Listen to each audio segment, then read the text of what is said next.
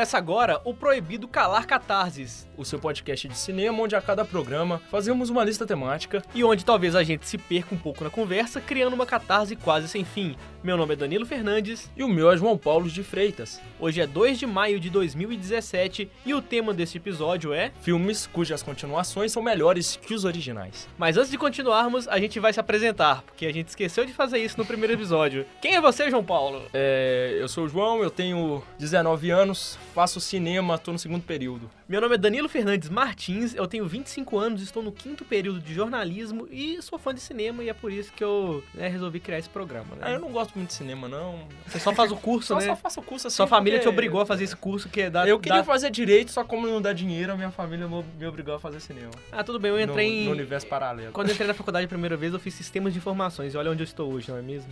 Olha aí, pra quem não entendeu, a parte do direito foi a piada.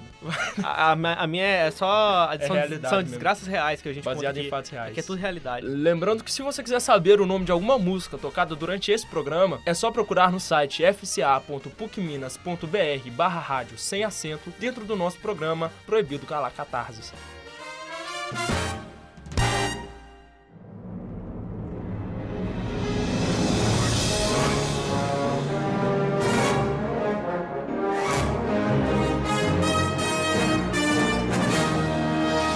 Começar de vez o programa de hoje, eu gostaria de começar com o filme De Volta para o Futuro 2, que estreou em 1989. O elenco principal é Michael J. Fox, que faz o estudante adolescente Marty McFly, e o Christopher Lloyd, que faz o cientista e inventor da máquina do tempo, Dr. Brown. Bom, o filme, para você, caso você não conheça, começa exatamente de onde o primeiro parou. Eles acabaram de voltar para o presente, que o presente deles é 1985. Teoricamente a história acaba por aí, só que o doutor volta do futuro, ele volta do ano de 2015 para falar que o filho do Marty McFly, ele vai ser preso e com isso vai desencadear muita coisa ruim na família dele e seria bom que eles fossem para 2015 para poder resolver todo esse problema, né? Agora, por que, que eu acho que o 2 é melhor do que o 1? Um? O 1 ele é muito legal, obviamente, né, que ele tem sua importância, afinal ele dá o pontapé inicial nessa história, mas o 2 extrapola ainda mais essa ideia de viagem no tempo. Ele mostra idas para o futuro, para o passado, ele mostra de uma maneira ainda mais caótica o que acontece acontece se você mexer na linha do tempo e fazer mudanças de coisas que naturalmente não aconteceriam. Sim, sim. E eu acho que a, a, a, coisa interessante é essa. Não, eu acho bacana desse filme é que, assim como outros filmes também famosos, a história do De Volta pro Futuro é em cima da família McFly. No primeiro filme, problema com a mãe dele, ele volta e cria um problema com a mãe dele no passado. No segundo, é um problema com os filhos dele no futuro. e o terceiro é. é o terceiro é que o Dr. Brown tá preso no Velho Oeste porque ele foi atingido por ah, um raio é, é no final do segundo filme. E essa também é uma coisa que eu achei interessante, porque quando o Dr. Brown ele volta pro Velho Oeste, é, ele escreve uma carta que chega pro Marty, que acabou de ver ele sendo mandado pro passado. Exato. Então, tipo assim, enquanto o Marty ele vê o amigo indo pro Velho Oeste e recebendo uma carta em questão de minutos, essa carta, na verdade, ela demorou 70 anos até chegar a ele. É muito legal essa coisa de viagem no tempo. Sim, sim. E o que eu acho bacana falar sobre esse filme é que o título de Volta pro Futuro, ele funciona em todos os três filmes. e uma coisa agora engraçada se você pensar é que agora todos os três filmes, na verdade, eles vão sempre para o passado em relação a gente que tá assistindo. Sim. Porque mesmo no filme que eles vão muito pro futuro, 2015 pra gente já passou. Olha aí. Fica aí, o... Fica aí a reflexão. E sabe uma coisa que eu pensei agora? Olha só, quando o Martin McFly, agora totalmente é. assim, né, fugindo... Chegamos Não... na catarse, é isso aí. Chegamos na catarse, exatamente. Esse é, o, esse é a hora do programa que justifica o título. Mas, olha só, o Dr. Brown escreve uma carta falando pro Martin McFly voltar e resgatar ele. E aí ele chega sem combustível, porque o próximo posto de gasolina, o primeiro posto de gasolina vai ser inventado há não sei quantos anos.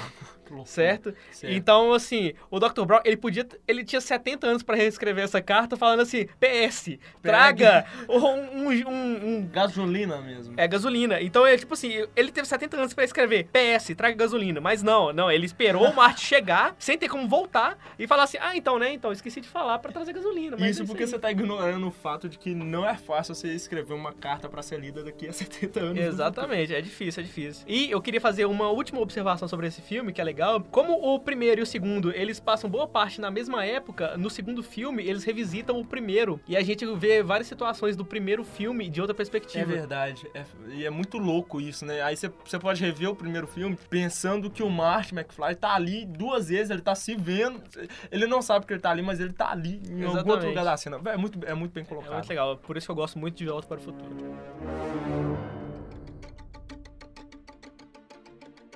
O meu primeiro filme é o Batman Cavaleiro das Trevas, que é o segundo filme da trilogia do Batman do Nolan, né? Ele é dirigido pelo Christopher Nolan, que fez Grande Truque, que eu acho muito bom, acho um pouquinho superestimado, e Interstellar. Eu também acho também é superestimado. É... Interstellar que eu acho muito bom, mas a gente não tá falando nem de Interstellar, nem de Grande Truque, a gente tá falando de Batman, o Cavaleiro das Trevas. Para quem não sabe, a história desse filme se passa dois anos depois que o Batman já estabeleceu em Gotham, né? E com a ajuda do comissário Gordon e do promotor Harvey Dent, ele tem combatido o crime e os criminosos não têm tido vez. O que levam eles a procurar quem? O Coringa. Que é a figura principal desse filme, que é o Heath Ledger. É uma das maiores interpretações do cinema, eu uso a dizer. Eu concordo. Ele tem... eu estou só concordando aqui. e ele tem uma coisa nesse filme que é um dos motivos de eu ter escolhido ele, que é ele funcionaria muito bem se ele não fosse um filme de herói. Se não fosse o Batman e o Coringa, mas se o Coringa fosse simplesmente um psicopata e o Batman fosse simplesmente um homem caçando justiça. Porque os, os dilemas colocados aqui, esse filme é o que a DC tenta fazer até hoje no cinema e ela infelizmente fracassa. Quando ela faz o que ela fez em Batman vs Superman e não funciona, definitivamente não funciona, porque ela tenta usar uma fórmula que a Marvel usa, só que a Marvel teve filmes separados de cada um dos seus heróis para poder trabalhar a individualidade deles e juntar todo mundo depois, e ela tenta condensar tudo num filme só. É, o que ela tenta fazer é exatamente o que ela fez aqui, que funciona muito bem. E aí você tem um roteiro que é muito bom. As viradas desse, de roteiro desse filme são sensacionais. Eu não esperava num filme de herói. Você assistiu o filme, né? Já, já. Eu não esperava num filme de herói que aquilo pudesse acontecer. Essa dualidade de separar muito bem homem bom e mal, entendeu? E é por isso que eu gosto tanto desse filme, é por isso que esse filme tá aqui. Esse para mim é o melhor filme de Batman feito até hoje e o melhor filme de herói feito até hoje. Eu acho que eu concordo com todas as afirmações. Danilo e... concorda com tudo. Eu, eu, eu tô aqui afirmativo e operante. não, mas é verdade. Eu acho que eu não teria palavras melhores para definir esse filme e uma análise tão bem aprofundada assim, né? Somente um estudante de cinema pode fazer análises tão assertivas sobre Batman. Esse magnífico filme aí. É, somente o estudante de cinema e qualquer um que goste de cinema. Cara, eu, eu ia fazer uma, uma, uma, conexão aqui, eu ia falar que eu nunca tive um brinquedo do Batman, e falando em brinquedo, o próximo filme é Toy Story 2. Olha só! Salda maior, eu nunca tive um brinquedo do Batman. Bom, eu vou falar aqui sobre Toy Story 2. O diretor dele é o John Lasseter, que ele dirigiu vários da Pixar, se não todos. Eu acho que é inclusive um dos fundadores da Pixar, mas eu posso estar errado. É, bom, Toy Story é aquela animação que mostra que brinquedos têm vida própria e agem naturalmente quando os donos não estão perto. E esse filme começa quando tá rolando uma venda de garagem que a mãe do menino, do dono dos brinquedos, está fazendo. E o Woody, que é um dos brinquedos principais, que ele é um cowboy, ele acaba parando numa das caixas das vendas e ele não é comprado, ele é roubado por um colecionador de brinquedos. Bem lembrado. Bem antiético, não é mesmo? Bom, o motivo dessa, da minha escolha desse filme em cima do, do Toy Story 1 é porque o, o Toy Story 1 ele tem seus conflitos e tudo mais, mas é só aquela, aquela introdução, você ainda não sabe direito quem é quem ali, os personagens, e existe uma briga muito grande porque o Buzz Lightyear, que é o astronauta, ele é o brinquedo novo e ele entra primeiro como inimigo amigo do Woody, que já tá ali, é, já tá estabelecido, já tá estabelecido como né? o, o, líder dos brinquedos, sabe? O segundo filme também tem o mesmo clima de missão de resgate do primeiro, só que dessa vez o Buzz vai resgatar o Woody e não o contrário. E além disso, tem a loja de brinquedos, que é desse cara que rouba o Woody, e a loja apresenta personagens novos, tem o arqui-inimigo do Buzz, que é uma versão do Toy Story pro Sim. Darth Vader, que é muito legal. Inclusive, tem uma cena tem uma que é uma referência né? pura ao Vader e ao Luke Skywalker, que é muito legal. Tem a, a Barbie, que ela é, é guia turística. A Barbie guia turística, ela de fato desempenha a função que o brinquedo é. Então, tipo, ela é a guia turística da loja de brinquedos. e é muito divertido, assim. Eles dão uma, uma alma, uma vida aos brinquedos que existem no mundo real também, né? Isso que é o mais interessante. Não são, por exemplo, não são monstros que são do nosso imaginário, sabe? São, é algo que eles pegaram do mundo real e colocaram em um, uma animação muito bem feita por sinal. Os conflitos desse filme, eles não são conflitos infantis, cara. Quando o, o Woody é encontrado, existe uma resistência dele para voltar para casa, porque parece que ele achou o seu lugar, porque quando o, o, o Woody tá lá na, no local onde ele está sendo reformado, que ele rasgou o braço. Eu acho que é a própria casa do é colecionador. a própria casa do colecionador, né? É. Ele conhece uma linha de brinquedos que é a linha de brinquedo a qual ele pertence. Sim, isso é muito legal também, porque ele acaba conhecendo a origem Ele conhece, dele. é, é a, é a- é a- a temática de quase todo filme que segue a jornada do herói. O herói tentando achar seu lugar, tentando buscar suas origens. E aqui ele chega e fala assim, poxa, o- eu, eu já fui trocado, o Andy não viu que eu, fui, que eu fui levado embora. Talvez aqui seja o meu lugar. E é muito emblemático, por exemplo. Cara, você tem conflitos aqui que são. que, ah, fazem chorar, velho. Eu sou marmanjo e eu choro com animação. Cara, é, é muito legal também, porque não, é não só a parte do, do Woody, mas a parte da Jessie, que é a parceira dele, né? Ela, é- ela é a cowgirl, no caso. Ela conta pra ele a história triste dela também, que ela já foi. Ela ela já já, foi um brinquedo doado. E ela fala pra ele que ele tem que reconhecer todo o esforço, porque ele não é só um brinquedo, ele tem todo um universo temático ali, de temáticas de heróis, sabe? E o Então. universo gira em torno dele, né? De, É- de é- temática de cowboy, aliás. É, isso. E, o- e o, e o universo gira em, em torno dele. É ele o personagem principal. Ele- é. Eu lembro que eles assistem até uma animação que passava na TV. Sim, sim, sim. Tem uma teoria que diz que a Jess pertenceu a, a, A a mãe- mãe do Andy. Sim. Mas isso aí é teoria de, de, de internauta. É, são aquelas confirmar. teorias de fãs, mas que eu acho bem plausível. Eu acho até. plausível também. Só um último comentário aqui. Também é, eu falei de novos brinquedos que são apresentados à série. Lembrando que enquanto eles estão no- na loja de brinquedos, o Buzz ele conhece também vários outros Buzz que estão dentro da caixa. E que acham que eles são o Buzz verdadeiro, igual o Buzz achava no primeiro filme. É, e também ninguém acredita que eles são, na verdade, um brinquedo. Todos. a- Na verdade, eu acho que só um ali que acorda de fato, né? Eu que inclusive ele troca de lugar com o Buzz do primeiro filme. Ah, é verdade. E aí o Buzz, ele tenta provar pra ele que ele não é um astronauta. Ele, ele vê nesse novo Buzz o mesmo dilema e o mesmo drama que ele passou no primeiro filme. Aquela coisa de, não, eu sou um astronauta, eu não sou um brinquedo, eu tô esperando o meu chamado, sabe? Aquela coisa assim de resistência que ele não acredita de forma alguma que ele é só um brinquedo de criança e o laser é só uma luzinha que pisca. Não é um laser, é, é só uma luzinha que pisca.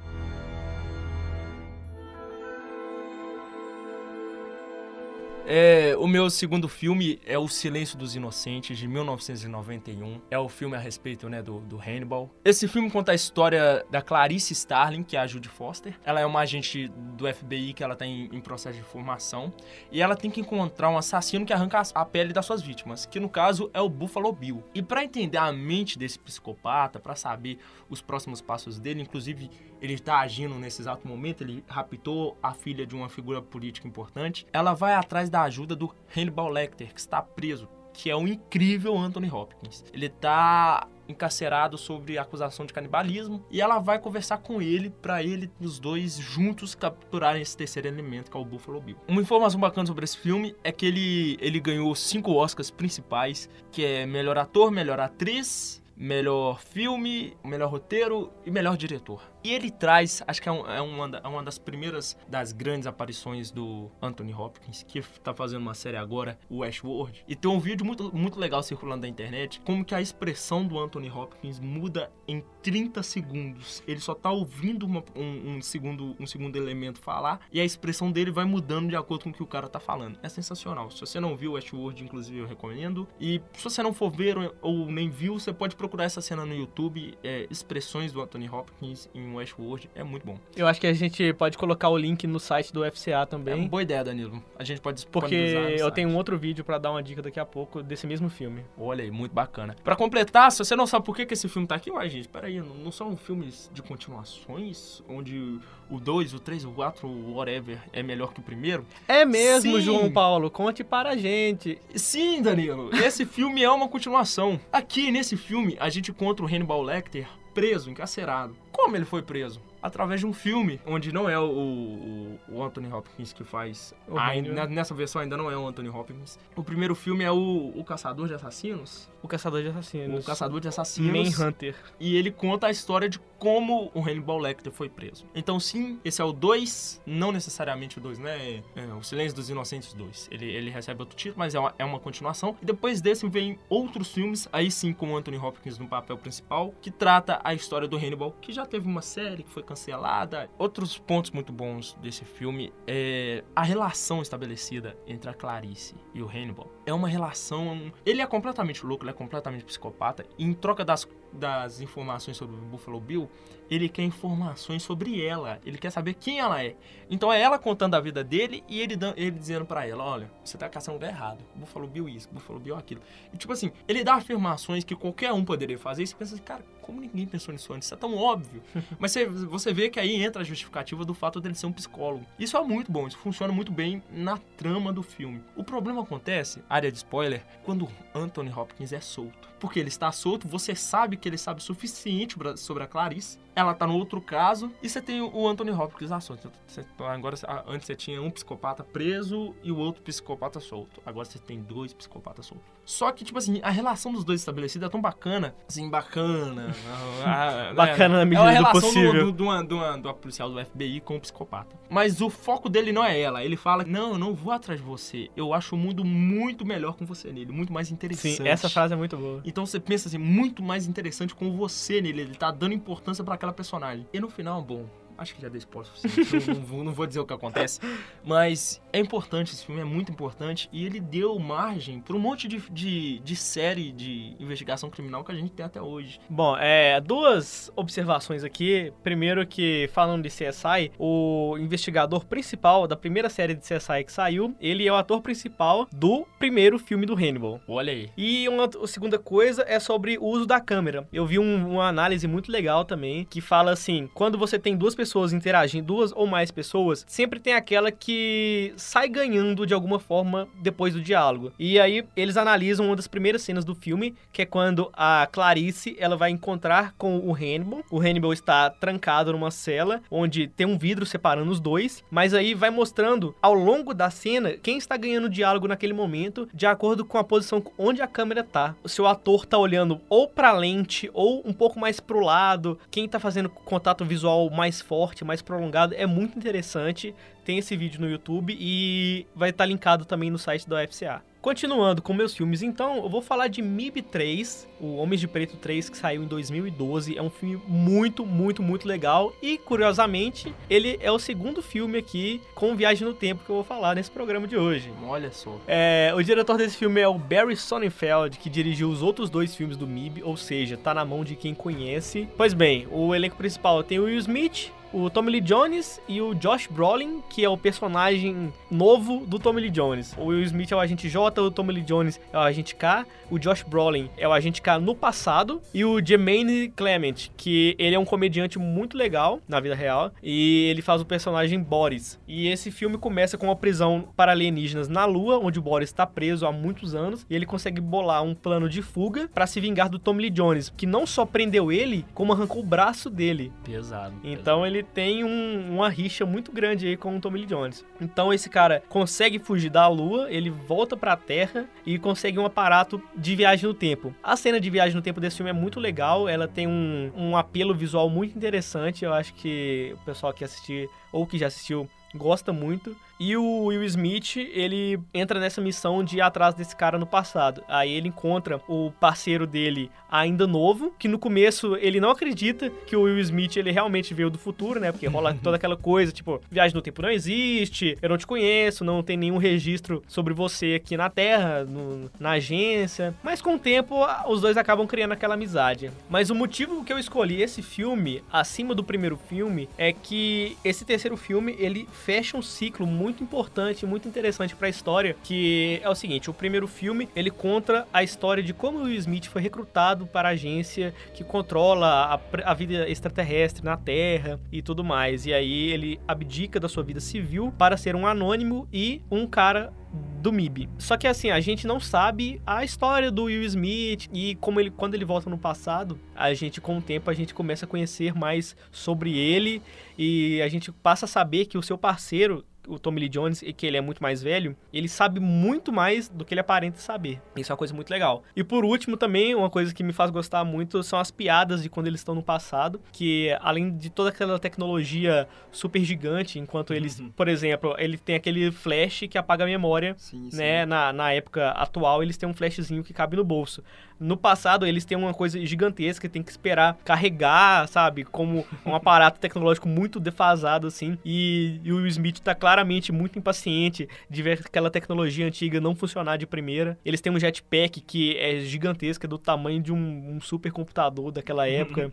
então, assim, é muito legal. E também sobre as piadas que eles fazem com pessoas da cultura popular e que eventualmente são muito mais do que aparentam ser. E é isso, eu acho que se você gosta do, do primeiro MIB, ou talvez até do segundo, que eu sempre vejo que a galera gosta menos do segundo, né? Mas o, o primeiro, ele faz um elo com o terceiro muito legal, realmente, sim, e a história fica até mais tocante, sai um pouco da comédia, da ação e fica um pouco mais dramático, sabe? É, mas é, é, muito interessante mesmo. Eles fizeram um fechamento muito legal com esse filme, é por isso que eu gosto do terceiro. Um pouco mais do que o primeiro, até. Uma coisa que me deixou um pouco assim. É, eu fiquei muito na expectativa de que o final fosse tão bom quanto. O final, assim, realmente a última cena, uhum. porque no primeiro filme eles falam sobre toda uma civilização minúscula que mora numa coleira de um gato né? E aí no final do filme a gente descobre que a Via Láctea é apenas uma bolinha de gude num saco cheio de bolinhas de gude de um alienígena gigante também, que então a gente mostra a nossa insignificância perante o universo. E o segundo filme mostra que a gente mora dentro de um armário também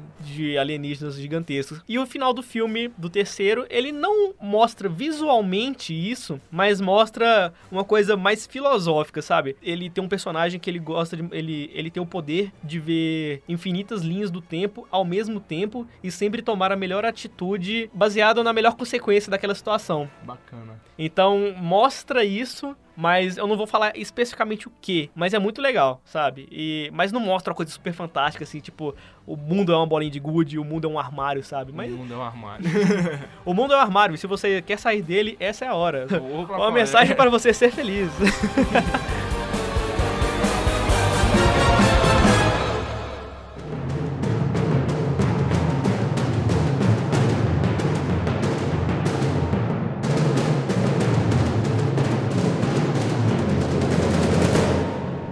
terceiro e último filme é Harry Potter e o Prisioneiro de Azkaban. Antes de qualquer coisa, eu tenho que dizer que qualquer julgamento que eu possa fazer a respeito de Harry Potter, ele está altamente influenciado essa é, um, uma, é uma saga que me fez escolher. Uma das sagas, um dos motivos que me fez escolher o curso de cinema. A outra foi Rambo. Ah, não, a outra não foi Rambo. Eu não tenho como ser isento no julgamento de Harry Potter. Eu gosto de todos, sem exceção. E eu sei que não são os melhores filmes do mundo, mas eu tenho uma relação de, de, de afeto guiada pela no nostalgia. Então, vou tentar fazer da melhor forma possível. eu te entendo. Mas como estudante de jornalismo, eu já te digo que não existe é, notícias imparciais. Impa Olha, não é culpa minha, a culpa é do mundo mundo. Mas, a, mas... Culpa, é, a culpa é minha, que eu sou um ser humano e sou influenciado por coisas que me afetam diretamente. Mas, como o tema desse, desse podcast é continuações são melhores que, que o original, eu tenho dois paralelos para traçar. O filme escolhido é Harry Potter e o Prisioneiro de Azkaban, de 2004. Mas o meu filme favorito de Harry Potter é Harry Potter e as Relíquias da Morte, parte 2. Mas a gente não tá falando do meu filme favorito. A gente tá falando de continuações que são melhores que o original. Por que que esse filme tá aqui e não Relíquias da Morte, parte 2, que também entra entraria facilmente do meu ponto de vista. Antes de qualquer coisa, esse filme é do, do Alfonso Cuarón, que fez Gravidade, Filhos da Esperança. Mas por que desse filme? Primeiro, esse é o filme com o roteiro mais bem fechado, até porque o livro é um dos livros com o roteiro mais bem fechado de todos da saga. Ele tem um arco separado que funciona sozinho nesse somente nesse nesse nesse livro, porque a J.K. Rowling, que é a autora da série Harry Potter, ela tem uma cabeça sensacional. O plot do, do, do Snape, por exemplo, ela estabelece ele no primeiro filme. Eu tenho uma impressão, e isso é uma, uma impressão inteiramente minha, que a J.K. Rowling não tinha noção do tamanho do, do, do, tamanho da história que ela estava criando. Quando ela criou o, o primeiro Harry Potter, ele nasce de uma ideia, né? De um menino que não sabia que era bruxo e que vai de trem para uma escola de magia, que é ela teve essa ideia numa estação de trem e tudo mais. Lendo Senhor dos Anéis, né? É, Lendo Senhor dos Anéis. Mas esse, esse primeiro momento dessa história que acaba de nascer, eu acho que ela não tem uma noção de amplitude de, nossa, relíquias da morte no futuro e não sei o quê. É uma história pequena ainda sobre o um menino que descobre que é um bruxo, pá. Eu acho que a partir do momento que ela chega no terceiro filme, ela para, senta numa mesa e escreve detalhadamente como vai ser os próximos livros e os próximos filmes. Se você pegar para reparar, a partir do terceiro filme, você tem pontas soltas que vão ser fechadas nos próximos, o que não acontece nem no primeiro nem no segundo filme. Para quem não sabe, a sinopse desse, desse filme eu acho um pouco difícil. É o terceiro ano da escola de magia e bruxaria de Hogwarts e o, o, o Harry Potter ele tá, ele ainda mora com os tios, só que tem coisas muito esquisitas acontecendo e a gente tem um fugitivo da, da prisão de Azkaban. É a primeira vez que Azkaban é, é introduzido no universo de Harry Potter. Você tem a estruturação de uma história que fala sobre o passado do Harry. Tudo bem que todos os outros filmes falam a respeito do passado do Harry, que é do pai e da mãe dele, mas esse vai muito mais a fundo porque nós temos alguns personagens muito impactantes. São eles o Lupin, que é o professor novo que acaba de chegar na escola, que ele é muito estranho, ele sai da escola em noite de lua cheia, né? Não sei porquê. a gente tem um rato, que à primeira vista não é nada nem ninguém. A gente tem o Sirius Black. E a gente tem essa coisinha maravilhosa, que é o Vira-Tempo.